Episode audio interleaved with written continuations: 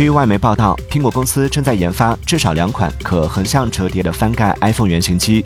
知情人士称，目前新款可折叠 iPhone 正处于早期开发阶段，不在今明两年量产计划中。